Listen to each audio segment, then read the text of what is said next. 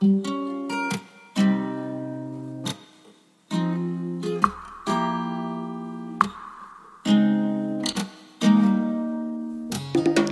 家好，欢迎来到八万七千问。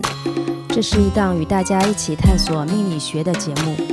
我们未来也将不定期的邀请不同的命理师来分享他们眼中的世界，希望在这里遇到更多同好者、同行者，与我们一起用更丰富的视角体悟世界，感受人生。大家好，我是水水，欢迎来到八万七千问。大家好，我是明明。大家好，我是吴为。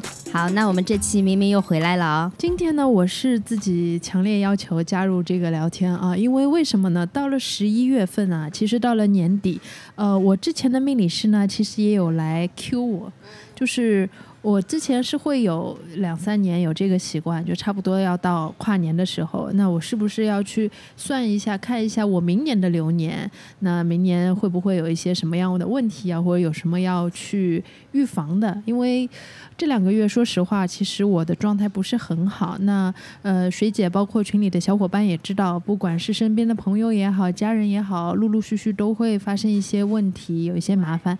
那我自己工作上也很辛苦，很忙碌，然后整个人的状态呢也比较不好。那水水姐也有跟我说，有可能是因为这两个月的流月。不是对我来说不是很好，那所以今天也想问一下吴伟老师，这个流月对我不好的流月是不是快要过去了？还有就是，呃，明年的流年到底怎么样？还有呢，我就一起先把这个问题抛出来，后面我们可以慢慢聊。就是每年看流年这个问题，到底需不需要去做这件事情？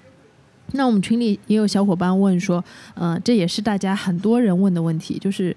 存不存在命越算越薄这个问题？我会不会流年年年看越看越不好呢？然后我补充一下，就是说到这两个月的磁场，我也是感觉人非常累，然后非常的忙，就莫名其妙有很多琐事这样插进来。所以呢，就是一个是也是想问问吴伟老师，明年的流年到底是一个什么样的情况？然后年末的这几个月，为什么让我们忙的，就是自己都没有预料到的这种？刚刚刚刚提了一个、好有趣的问题啊，那个首先我们从前前两期节目收听的小伙伴啊，也我也一直在讲，今年是癸卯年，对吗？那我们的那个纪纪年的那个方式啊，天干地支。那么其实今年有一个蛮特别的地方啊，就是流月。啊，我们讲流月的话，今年其实有大家如果关心万年历的小朋友啊，那个可以去看一看。我们今年其实流月上变化很大啊。那个第一个我们是有叫做甲寅月，今年的那个第一个月份就是甲寅，然后是乙卯月，然后到了那个七八月份就是庚申辛酉月啊，那么然后再到下一个月就是癸亥月。啊，那么这些月份有一个非常之明显的特点，大家会发觉啊，就是天干跟地支都一样的一气气很纯，啊，气很纯。那反过来讲说，这今年的这个年份配上这些月份，非常之纯粹。啊，那么和八字当中很多那个比较天干一气的小伙伴，如果比较多的话，那么今年他的那个所谓的波动波折啊，就会比较的大。那么当然，那个那个刚刚水水在讲说那个亲戚朋友啊，或者说什么、啊，可能有一些灾难啊，有一些那个啊，那那那那个不在呃我们。泛泛讨论的范围当中啊，这个还是根据他自己的那个八字去走，这个不能归纳到我们讲流年当中去啊。那么当然，从流年的角度，其实也提供给小伙伴们一个思路啊，大家可以去看一看六十年前的今天啊。那么、嗯对，六十一个甲子嘛，对，就对，可能我们讲，前面会有一些共同点。就是我们讲的那个六十甲子一个轮回啊。那么你去看一看。当时啊，那个那个所谓我们讲当时的那个社会当中，我们发生了什么，或者说，哎，有一些什么样的显著的特点啊？这个其实可以以史为鉴啊。那么这个我们命理师当中其实用的也是蛮蛮多的一个方式啊。那么癸卯年其实因为它是阴水，对吧？然后那个就是这个力量也是啊，比较阴阴水在长生地啊，阴阴水在卯卯地在长生地，那么尤其会碰到所谓的癸亥月。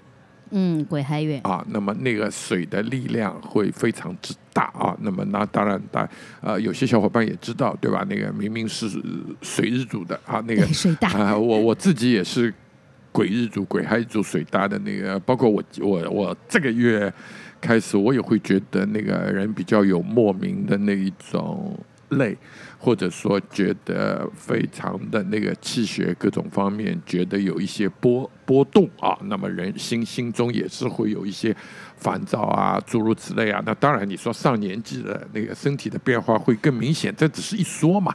但你从流年流月上，我们对每一个人的身体的一些变化、细微的变化，这个影响还是蛮大的。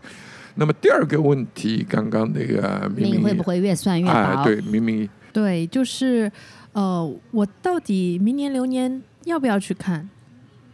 就是或者说以后是不是每年流年都要看一下？哎，说到这边也跟吴伟老师讨论一下，因为现在好像也有蛮多年轻人，因为大家都说不是在去上班的路上，就是在去上香的路上嘛。那反而真的是到新年的时候，因为会有说很多什么你的生肖是不是冲啊，或者干嘛呀？会建议说你要不要去庙里拜一拜呀，或者去道观里去走一走啊。现在挺多这种说法的。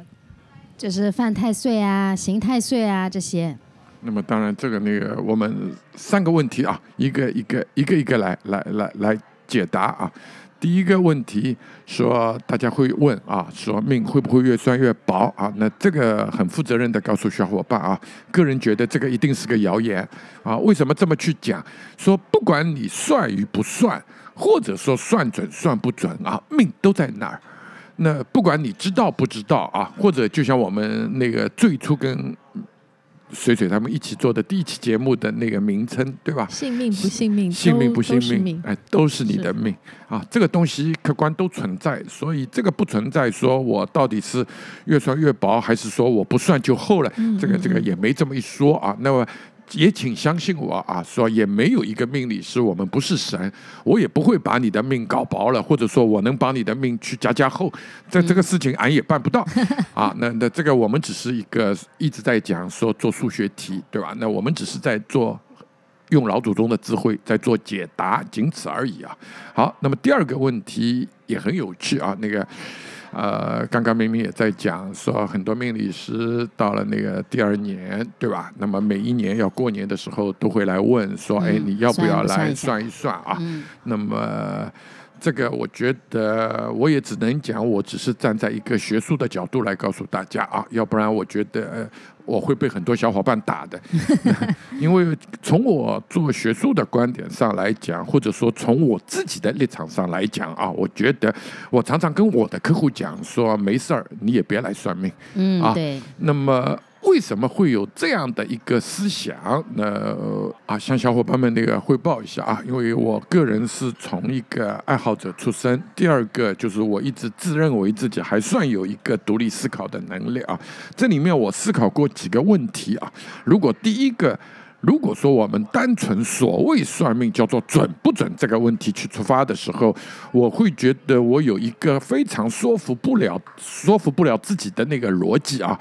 就我花钱请了一个所谓的大师，然后他把我的命中的某一些片段啊，巴拉巴拉很精准的说出来，然后我非常开心的给了他钱，然后我回家了。回家之后我会想，说我脑子是不是抽风？说我花的钱就为了证明那个人是大师，然后我还得给他钱。哦，这个就是现在很火的，网上很火的，就是哎，你给我十块钱，我能说出你姓什么那个。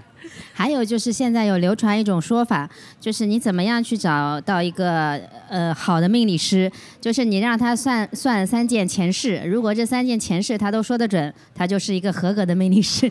我不知道吴伟老师怎么看待这个说法。那么，那么从这个观点上来讲的话，某种意义上，我一直觉得可能啊，我更功利，就是我觉得说，一个好的命理师不是告诉你一个场景，或者说他不是简单的去判断某个场景当中的所谓吉凶，我反而觉得说，当我在最困惑的时候。我有很多人生的想法，或者说我在人生迷茫的过程当中，我需要一个人给我一个所谓的行动指南，或者说他能给我某一种力量，啊，去让我践行，或者说让我自己的人生过得更好。嗯，这个又让我想到一个，就是前两天看到评论区里有小伙伴说。哎呀，他蛮蛮害怕看八字的，就怕看出来很多不好的事情，让自己更纠结。然后我就回答他说，其实是应该你在你非常纠结或者非常迷茫的时候，你来问你纠结的这些问题。嗯，对这个，其实我蛮感同身受的，因为我几年前和这个留言的小伙伴的心态一模一样，所以我非常能共情他。我当时是一个什么状态呢？就是我当时完全没有接触玄学的这样一个氛围，我身边的朋友也好，呃，或者说各各方面，就是我自己也不说抵触吧，但是就是跟玄学是绝缘的。那正好有一个朋友呢，他又跟我说，他说他认识一个不错的命理师，他说，哎，你要不要去看看？然后我第一个反应我就跟他说，我不看不看，万一看出来不好。那怎么办？其实我后来回头想想，当时我的这个心境是非常有迹可循的。那我处在一个知道自己当时的状态呢，也不是特别理想。但是如果说要改变这个状态，需要我付出非常大的努力，或者说我需要去做很大的动作去改变当下的情况。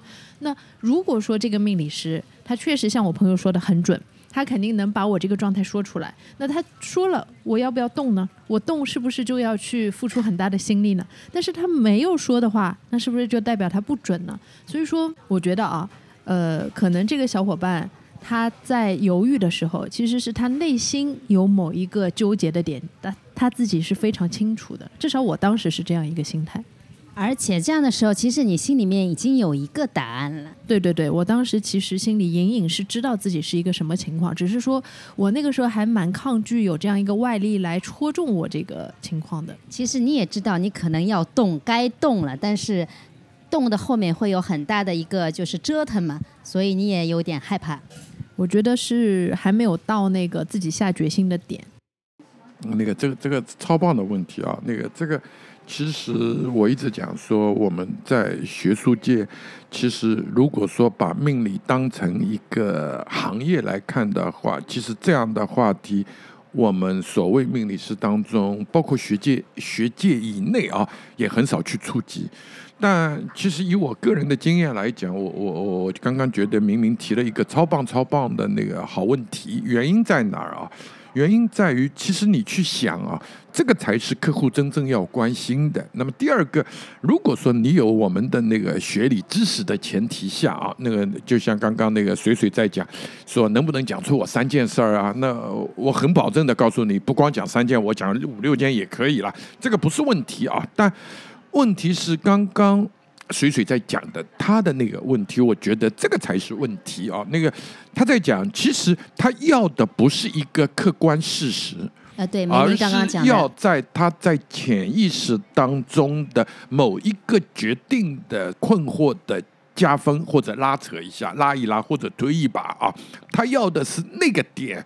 但如果说我们从命理纯学术角度去看的话，我能向你保证说，这个还真看不出。嗯，说不到。我我哎，我没办法，因为我还是强调说我不是神仙，说我我真的不可能某一次的，或者说我们就通过你八字来看到你潜意识当中的挣扎的那个点。啊，我们讲很具象的那个点，我我我，这个我向大家保证说，我真看不到，因为我就我讲的，我们不是神仙，所以由此而推论另外一件事儿，就是说。首先，我们讲说，对命理师，你也要采取一种所谓我们叫做信任的那那个状态啊。那就是说，你要向你的命理师打开你的心扉，那这是第一步。第二步，我再讲的更直白一点，就是你为啥去算命啊？那个那个，有时候讲话可能比较粗粗糙一点啊。就是说，你花这个钱，你想解答的那个问题到底是什么？你的主观的东西你要明确。对，所以这也就是我一直跟大家在讲的。啊，我反对叫做盲目的算命，就是你还是要有问题，或者说你有困惑的地方，你有非常具象的问题。对，然后你来问，其实这个就像就是更加有针对性。我们我们从命理师的角度说，我是帮你解决问题，而不是我给你一个所谓的吉凶或者说一个图案。是这个我觉得是没有意义的。对。所以说，如果说像吴伟老师刚才解释的这样，那如果我只是宽泛的问一下吴伟老师，哎，你帮我看一下我明年流年怎么样？其实总的来说也没有什么特别大的意义。那我又要有点好奇，就是所谓的命越算越薄，这个 这个谣言到底是从何而来？呃，我是做过一些考究的，呃，可能这些都是从清朝的一些小说过来的，但是肯定不是从命理学术界这里传出来的，因为这个是悖论嘛，对吧？然后你说命越算越薄，就像吴伟老师刚刚说的，你看不看命都在那里，他不会说因为你看了他就改掉了或者怎么样了。那我也可以这样理解，就是会一直去算命。就是越看越薄嘛，代表你不停的再去看，可能会丧失一部分你自己的一些主观判断和主观能动性，那反而会被一些，因为你去算命未必能碰到真的不错的命理师，他能抓到你的点。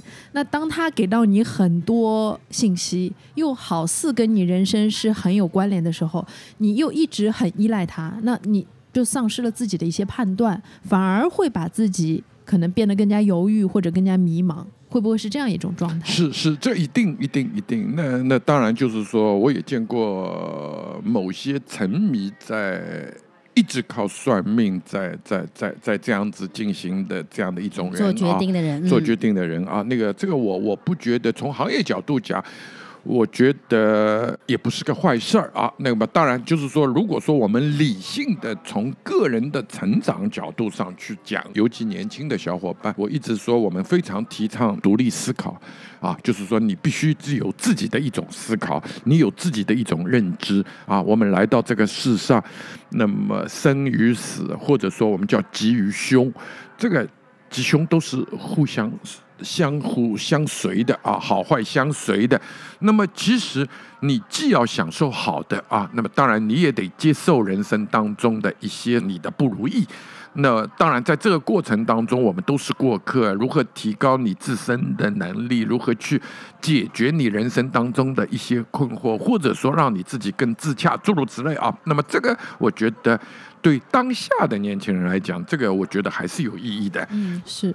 吴伟老师刚才这么说，突然让我脑中闪过一个意象，就是好的命理师感觉有点像一个搜索引擎，就是他不是说，哎，他自己会巴拉巴拉巴拉出现一些东西，就是你作为一个去问命的人，你要学会提出正确的问题，或者你真的有问题的时候，你去求助这样的一个回答的机制，它像是一个人生的搜索引擎，能不能这样说？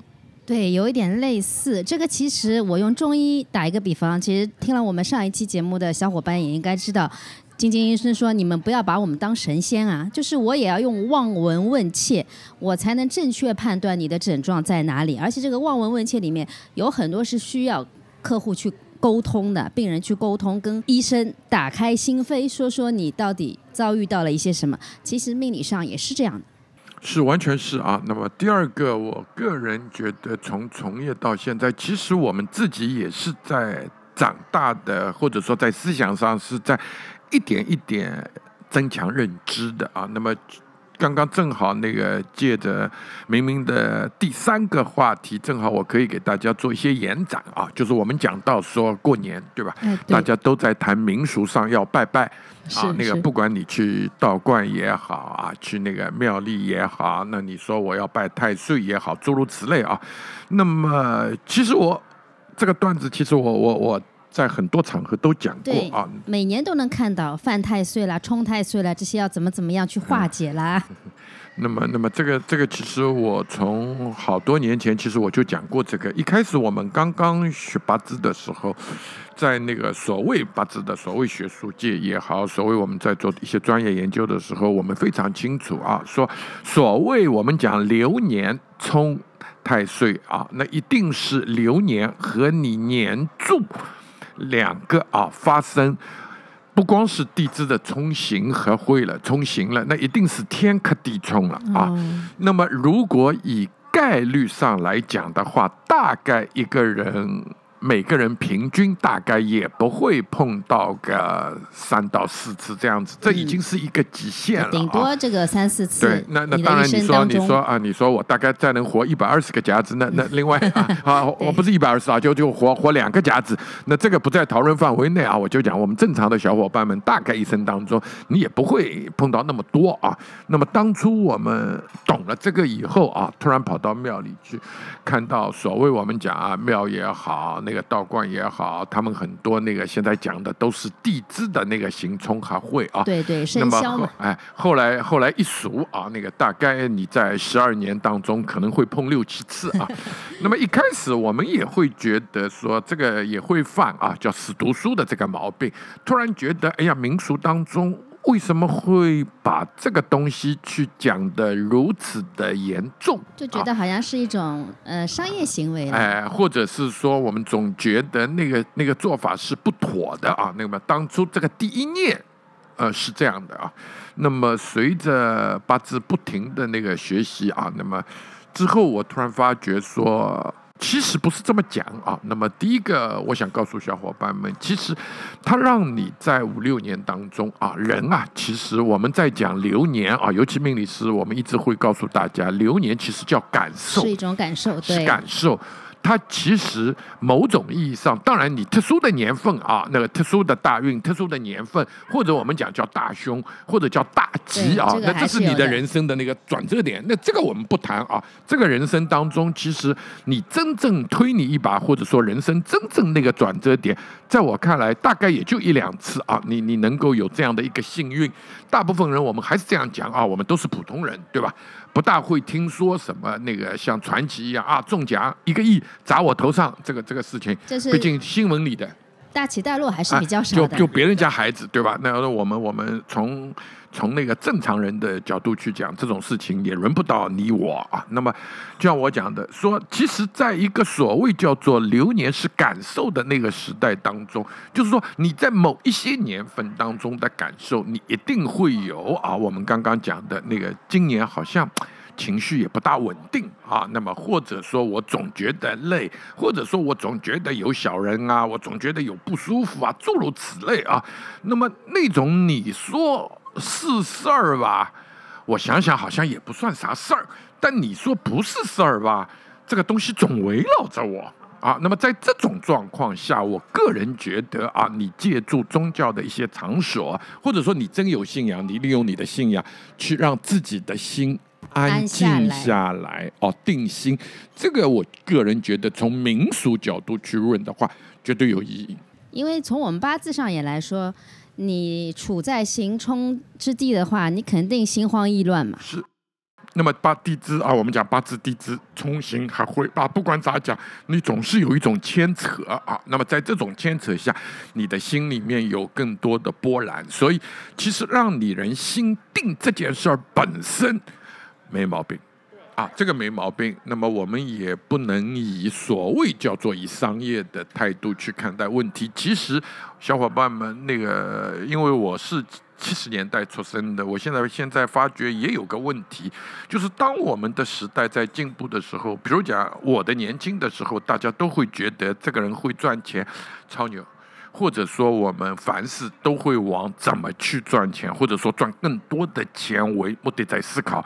反而到了这些年，我突然发觉，说时代也好，或者说就像离火运来了也好啊，突然我们会觉得商业是个洪水猛兽，就这种想法思潮在慢慢慢慢的抬头。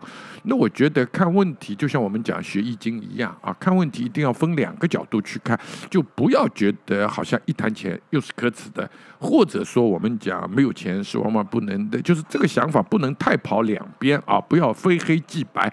我个人觉得说我们在提倡所谓中国传统文化当中最棒的那个还是叫中庸。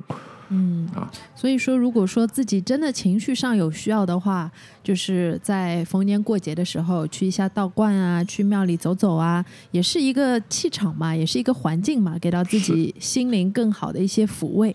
那刚刚其实吴伟老师有跟我们解答一些，其实我们经常会困惑的问题，就要不要经常去算命啊，或者说，哎，流年到底是怎么样的一个一个东西嘛？虽然话说如此，但是我是还是蛮好奇，明年的流年是一个什么样的状况，或者说对大家来说，明年大概是一个什么有要要不要注意啊之类的。因为我觉得明年的流年还是稍微有点特殊的，正好换到离火九运了，三元三元九运的这个地方，所以这个还是要跟吴伟老师再深度讨论一下。啊，那个那个，其实是这样的啊，我们讲那个离火大运啊，那么这个里面其实有两个概念啊，一个我们讲那个三运六气讲离火大运，这个其实是指二十年啊，我们。这个也是指一个天地之气的一种啊转变的一个一个一个一种算法吧，我就暂且当这个啊，因为呃，我觉得学术上我们也不深究，从兴趣上来讲，其实我们个人来讲叫十年一个大运啊，那么这个离火九运我们讲的是二十年一个大运，那么其实一样啊，那小伙伴如果说喜欢野八字的话，你自己的排盘一看啊，那在你自己转运的这个所谓最后的一年和。转运过去的那个一年啊，那么大运转的时候也记住啊，我们八字中有一个很明确的断语，叫吉凶未定。对，而且在转的时候，我我是感受的，前两年刚刚感受过，心理上是很不确定的。就是说，当然断语上词叫吉凶未定啊。那么当然，如果说我们从成熟的命理师上来讲啊，那么当然你还是能看得出一些东西的。而且这两年其实给大家最大的一个建议是说，在你转运的前后的这两年啊，它一定是会好的会超好，坏的会超坏。就是说，它会在更加的明显啊，因为这个是一个气场，我们讲过渡啊，就是好比大家想的更简单一点啊，就是我们讲季节转换，人容易生病，对吗？对的，对的。啊，对，我们讲流月啊，对吧？讲季节，春天到夏天当中啊，要注意一点身体，诸如此类啊。那个其实命运也是如此啊。那么我们讲二十年的运，这样离火转过去以后，仍然是这个啊。那么这个等于是大环境的影响，对大环境的影响啊。那么当然从这个大方面来讲，呃，我觉得说其他的也不讲吧，我先讲一点实际上能应用的啊。那么就例如讲啊，那么如果转火运的话，那么冬天生的小伙伴啊，就是指农历十一月、十二月出生的小伙伴啊。那么如果说我们走了火运以后，你相对的运气啊，就会就会转的比较的不错，指大环境啊。嗯，那明明就是啊，对啊，那我就会舒服一点，明年。是要过了农历年吗？啊，没有，就是说，其实这个我是指整个离火大运，就是未来的二十年，未来二十年，哇，对你的，对你的那个厉害了，厉害了，抱住明明的大腿，然后明年因为上来就是丙寅丁卯月嘛，这个火就已经上来了嘛。嗯，就是说这个是对你整的环境啊。那么我反过来告诉小伙伴啊，那个。我随口讲啊，那么如果说你冬天的，当然我们是指你整的大环境相对的舒服一点啊，那这个也不是我我们一定要要要强加到某一个很局部的细节上去讲，这个是没办法讲的啊。但从客观上来讲，确确实实你的有更多的机会，或者说你人身心上有更多比较自洽的地方，更舒服，仅此啊。那么当然。呃，你八字配合的好，如果正好这个火又是你的调候，又是你的格局，又是你的做了各种东西配起来啊，那那这个就就飞黄腾达了啊，那么。感觉我要飞黄腾达，这这个这个完全又又不一样啊。那么当然这个还是要细分啊。那么第二个，我觉得说大家一直在讲啊，今年的癸卯年，那不管说从经济也好，从大家的信心也好，从各方面，包括我们经济啊，实际看经济，对整体生活也比较大家好像觉得都没有啥希望，对吧？那么如果我们从流年角度讲啊，明年确实是一个非常与众不同。的流年，那么甲辰啊，甲木站在哎甲辰年，那甲木站在辰，我们又叫龙嘛，啊啊，对，甲在一个龙木上啊，那么就是说，其实我觉得从现在来看，大家真的不用悲观啊。那么第一个，我觉得明年一月份就是丙寅丙寅月啊。那么从这个角度去讲的话，其实我们现在真的是处于叫做黎明前的黑暗，就是明年会有一点点转变了，好往好的方向。一定的，明年嗯一定有转变，不是有一点点转变，明年其实是一个比较大的转折啊。当然，你说反弹会多高高，那这是又又是后面的话啊。但是明年这个转折的变化，这个我觉得说我们从信心的归来，或者说我们在底部啊慢慢起来，这个这个我觉得是能够预见的。那当然，就你也不能指望说从低谷爬起来，一下子我就变得怎么怎么怎么样啊。这个我觉得也是不现实跟不可能的。有一个过程的嘛，对吧？但是说你企稳，或者说，哎，我跌到差不多，我开始慢慢转头啊，这个我觉得还是能够清晰去被认知的。那么第二件事情呢，尤其明年啊，那么如果说小伙伴你是那个今日组的。啊，今日组的小伙伴，那么你明年来讲啊，你的财运上面来讲，哎，大家会比较开心，对吧？哎，会非常的愉快啊。那么当然，土日组的啊，那么土日组的，那么明年来讲也是叫财库啊。那么如果土日组的，如果是女生土日组的啊，那么这更恭喜你啊，感情上明年可能也会有一些变化啊。那么当然，不是土日 土日主，但是土多的呢。土日主啊，那么从土多的土多的，如果是土多的月份啊，那么如果说明年甲辰的话，其实也是不错的。要疏疏哎，土了，土嘛，哎，甲甲木喜用神来了，对对吗？可惜我的被合掉了。那么从这个角度上讲，那当然你这个我觉得泛泛的讲，其实意义还是不大的啊。那么当然就是说，如果站在我们研究的，或者说站在学术，就是我们讲精准的，那那肯定不能这样泛泛的去讲啊。那么当然你说大家为了兴趣，哎，大家好玩儿一起聊聊天，这个我觉得没没毛病啊。那么当然这里面还有几个点，我个人觉得说。值得跟大家去聊一下的啊。那么，比如讲说，因为今年那个我自己也在修那个道教的那个课程啊，居士班的课程。今天还很巧嘞，我正好结业啊，所以，那么恭喜吴伟老师，啊，谢谢。那么在这个上面，我今天还在跟那个我们上海道教学院的那个王院长在咨询他们一些问题，就是说，比如讲我们在讲八字学理学术的一些经典的书啊，现在已经知道的真的非常之多。当然，我也非常很想去知道说我们八字在道藏的里面、道经、道藏里面啊。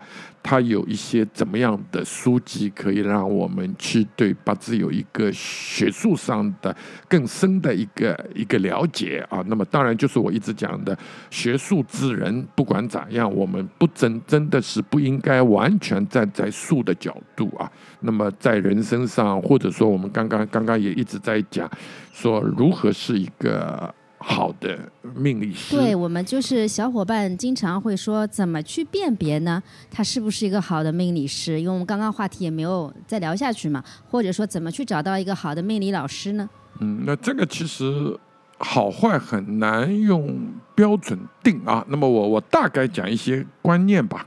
第一个，我个人觉得，首先这个命理师首先得你喜欢吧。啊，那那有些小伙伴说我知识不懂，但我看他那张脸就是舒服，其实这也算好。啊我我个人觉得，啊对那我们叫合眼缘，对哎，我们叫合眼缘啊。那那很多事情其实很难用逻辑去讲啊。那个讲个小故事，说我师祖那个梁香瑞先生啊，那个我是非常非常崇敬他，或者说我是非常非常迷迷到痴迷的地步啊。那当然，我也曾经介绍给那个我的一个朋友，他而且是学中医出身啊，他就告诉我说：“哎，这个人的视频我看不下去，说说我一看他脸很凶的。”那不那。啊，对啊，就这个这个，其实某种意义上讲，你说这是科学吗？我个人觉得是啊。那这个我我觉得我们以后可以扯一扯啊。那个这个其实也算是吧。那么第二个，我个人觉得说，你一定是愿意在他面前敞开你心扉的，就是我们刚刚讲的，说你能把具象，它能帮你，它是一面镜子。好的命理是一定是面镜子，帮你照到你自己的，内心，帮你照到你自己那块最柔软的，或者说最困惑的、最迷茫的那个点，其实就是刚刚明明说到的，他这一个心理上的东西是需要他其实不是不明白不清楚，他是需要第三者帮他敲一下。是是，或者说在这个问题上帮他更细致、更理性的用不同的角度展现给他看然后让他做决策。因为他的信息只在于他的认知，那是。是不是能从第三方或者说更专业的角度，把更多的面展现出来？我觉得这个我们剖析的这次剖析的比较清楚。那平时我们可能会泛泛而说说，哎，你跟这个命理师有没有缘分？其实我们上一期跟晶晶医生中医聊的，他也会说，就是水姐也提到嘛，说我跟这个中医有没有缘分？其实我觉得缘分是一个很抽象的东西，但落到具体的实际应用层面，就是你跟这位命理师也好，或者跟这位中医也好，能不能敞敞开心扉去沟通、去交流，这个可能是一个本质上能不能解决你问题的一个关键因素。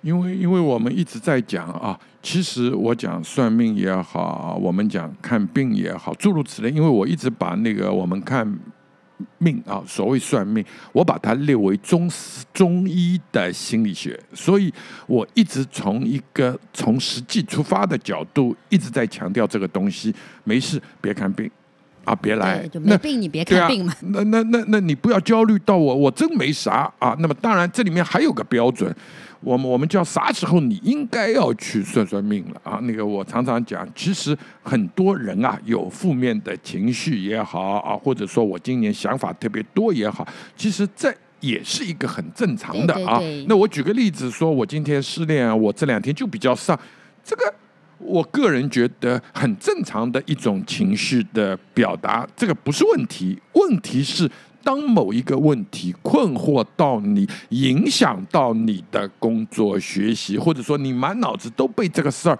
所困惑了。所以你自己爬不出来的对那个时候，不一定说，因为爬得出来，爬不出来，你你你进去的时候你是没法觉知的。但我想讲的是说，你进去的时候，你知道你在一个被某一个东西束缚的状态下，那那个时候，我觉得你是需要向外求助的。或者说我说一下我自己的体验，就我当时去找心理咨询师也好，找命理师，那是我第一次找命理师，几年前吧。我当时的一个状态就是觉得我根本没有办法靠我自己的内部消化去解决这些问题了，我没有办法改变我的状态，但是这个状态是我非常不喜欢的。那这个时候我其实有一种自救的本能的，觉知嘛，我们我们就讲叫叫这个这个这个我我就把它当定义成觉知嘛，就是说，当你意识到这个问题困惑到你，或者说你觉得它到了某一个程度的时候啊，那么我我个人觉得，这个时候我们需要的是解决你当下的问题。对，啊或者说也是解决你当下的情是绪。那所以我一直在讲啊，那个我们真的不能错误的以为说我去见个命理师啊，他他能当当当当当讲出很多让我听上去像连连续剧把我的人生描绘的怎么样过一遍啊。那个这个我觉得你是在找一个拜神仙的那个那个过程。曾经我跟客户是一直开玩笑的啊，那个我一直跟他讲说，你给我的钱我翻倍给你，见神仙你带我去啊。这个我也想嗯上来哎把你把我的流年都批一下，每个流年会发生什么事情？其实这个意义不大了。啊，没有，其实那就是说，这个里面一分为二讲嘛，就是说，如果从站在商业角度讲，客户你觉得这个是陪你过家家玩一遍，你觉得很开心、很有意义，没问题，我陪你玩一遍。啊，那么这个只是每一个人的需求不同。那站在我一直认为说我是一个蛮理性的人，就是说站在我自己的角度，我更多的是说，当我有这样困惑的时候，我需要去解决一个实际的问题，而不是说某一个人告诉我说我的人生将会是如何的故事，如何的场景。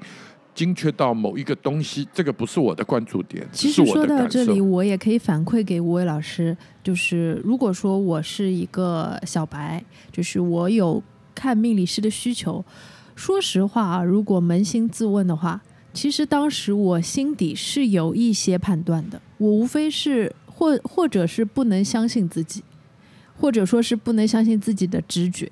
我担心自己的抉择会让我走上歧途，所以说我去向外求助一个来印证我自己感觉的这么一个力量。呃，我不知道听节目的小伙伴会不会跟我有同样的感受啊？其实我自己内心是有倾向性的，我已经知道这条路我可能要怎么走。就是如果说这个时候命理师给了我一个跟我自己内心的抉择是完全不一样的一个答案的话，那这个时候我可能会迷茫，我不知道要怎么样走下一步路。但是，呃，我觉得好的命理师他是正好印证了我自己本身就想做的选择，因为你要相信自己的。我我我有的时候是蛮相信自己的判断的。其实有的时候自己的直觉是非常重要的，就像刚刚吴伟老师说到，你看到这个人第一眼你喜不喜欢，其实很很大概率就注定了你们以后能不能相处的好。如果这个人你不喜欢，确实是这样的。那刚刚明明说到的这一个，其实我就在想，我们在看命呃就是资讯的时候，有一些人跑过来，他是非常有针对性的问问题的，然后我们在起到一个什么作用？其实我们是在引导。然后让他把自己的感受，把他真正内心的东西想想表达的表达出来，反而我们能帮他一起做更正确的抉择。对，我觉得像嗯你们非常厉害的命理师就可以做到一点，因为刚才吴伟老师说了一个点很重要，就是命理师看到的是客观事实，他没有办法那么精准的捕捉你情绪层面，就是个人很主观的那些矛盾的点。那当我这些个人主观的情绪。得到了客观事实的验证，那他就可以辅助我去下一个决心，去做一个判断。没有，好好问题啊！这个这个我要插嘴的啊，那个那个这个我我受不了了，这个要插嘴的，就是说这里面有有几个，我觉得我们点抓到了。首先第一个啊，那么我们先正正源清几个事情。第一个就是说，作为命理师，在我的逻辑当中说，命理师我给你的资讯，我不是要告诉你做什么。这是两个概念。我不是帮你做一个决定，这是第一个原则啊。当然，我可以告诉你最后我们客观事实是什么，这只是会告诉你。但反过来讲，说我不会去帮客户做一个他的人生决定，但我会做的是说，我用我的专业知识告诉你。在你当下的这个事里面，有更多层次，或者说更丰富你没看到的信息，我都提供给你。让你做一个相对在聊知状态下，或者说清醒状态下，让你去辅助你去做这个决定。对对，甚至是会有一些方法，是是是，我我们我们会有各种各种的方法啊。那么就是我们我们以前一直讲笑话说数，对吧？那我八字我可能看到的是你当下的一些状态、一些变化。那你突然在问我，或者说我可以用奇怪的方式，用各种方式。我我来看你这个事情整的个走向，甚至于说，当你做了决定之后，我可以辅助用一些五行的手段、风水的方法来辅助你去走得更顺。但这个前提是说，我是需要让你去做更清醒的决策。对，所以这个过程当中，我觉得彼此信任是非常重要的，打开心扉也是非常重要的，而不是我来说，我找个命理师，我来考考你。是，或或者我们我们更更讲了，不光考考了，就是说考考，我觉得这个还是低层次了。就是说，因为所谓考命理师，我们谈的是第一个叫看见嘛。这个我常常讲啊，看见这件事儿，其实你在学理层面上来讲，你受过。呃，学理正常的教学的话，我坚信说你大概有个九个月，大概有个一年这样子，就是说这个东西让你讲，你一定能讲得出。这个我我觉得不不是问题的关键啊。那如果大家只停留在一个所谓看见这件事儿去纠结太多的话，那那这个我我觉得，如果说从命理师角度来讲。只要能敢收钱的，这个我我还坚信说，基本上都能做得到。这个能让他讲个三点五点，这个都能讲。这个我觉得不是问题，问题是难，其实是难在后面的。就包括说，我们刚刚的讨论非常之有意义的，就是说，我们去确定了一个所谓站在。我们呃大众立场上，我怎么去算命，或者说我怎么认知算命，对吧？那或者说从命理师角度，我来告诉你说，我心中最理想的，我对于这个工作的认知，或者说我们能干嘛？讲通俗一点啊。嗯，再讲的深入一点，其实就是你去问命的时候，你要带着目的性的。你的目的如果非常明确的话。那可能就能帮你找到你当时想要解决问题的这个方案。其实就是对症下药了。对对对，是是是是是，所以这个就是你们配合度越好，其实很多事情就越明朗、越清晰。那我觉得今天呢聊的还是挺清楚的。我觉得一次性把到底要不要算命，或者说到底算命可以提供给你一些什么，我们聊的还是比较透彻。那我现在好像放下了，就是到底要不要算流年呐、或者说，哎，呃，你是不是呃存不存在越算越薄啊？这些呃，感觉就理顺了。嗯，其实五位老师经常问我们一个问题：你们学八字到底为了什么？这个其实我也可以跟小伙伴们分享，甚至你们也是，你们去咨询咨询去问命，到底为了什么？我自己的理解是我学了八字以后，最最浅的层面就是我要更加了解我自己了，诸如此类，我要趋吉避凶了。但我觉得绝对不是说我学了算命以后啊，我是改命啦，我要怎么样了，而是我知道了这些节点，这些需要做决策的地方，我怎么去面对它，我怎么坦然的去面对它。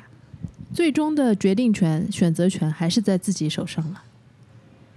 今天未地，嗯，我们我们对于不光是对于那个我们讲的对于宗教啊，或者说我们讲对于那个八字的学术，或者说对八字的本身，或者我们再讲通俗一点，对自己的命，对吧？就是说这个东西我们敬天畏地。第二个是说做一个自洽的自己啊，那当然第三个要求就比较高，太高啊，就是说也祝愿真的祝愿所有的小伙伴们。多读读书，多静静心，能具有一定的独立思考的能力啊，这个对自己真的非常的有帮助，人生的意义。嗯命理师就是在你的一些主观的信息以外，可以给到你一些客观的辅助。我觉得还是，呃，今天的聊天还是让我豁然开朗的。谢谢吴伟老师。对，最后吴伟老师也上了一点价值，吴伟老师辛苦了。那我们今天差不多就聊到这里，好，小伙伴们，拜拜。谢谢，拜拜。拜拜拜拜。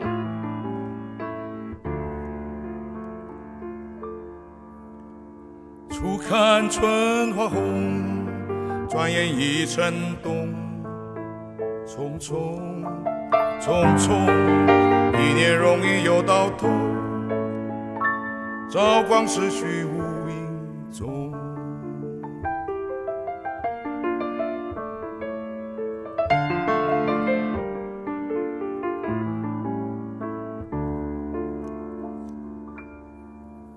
人生本有尽，宇宙永无穷。匆匆匆匆，从此为后人乘凉，要学我们老祖宗。人生啊，就像一条路，一会儿西一会儿东，匆匆匆匆。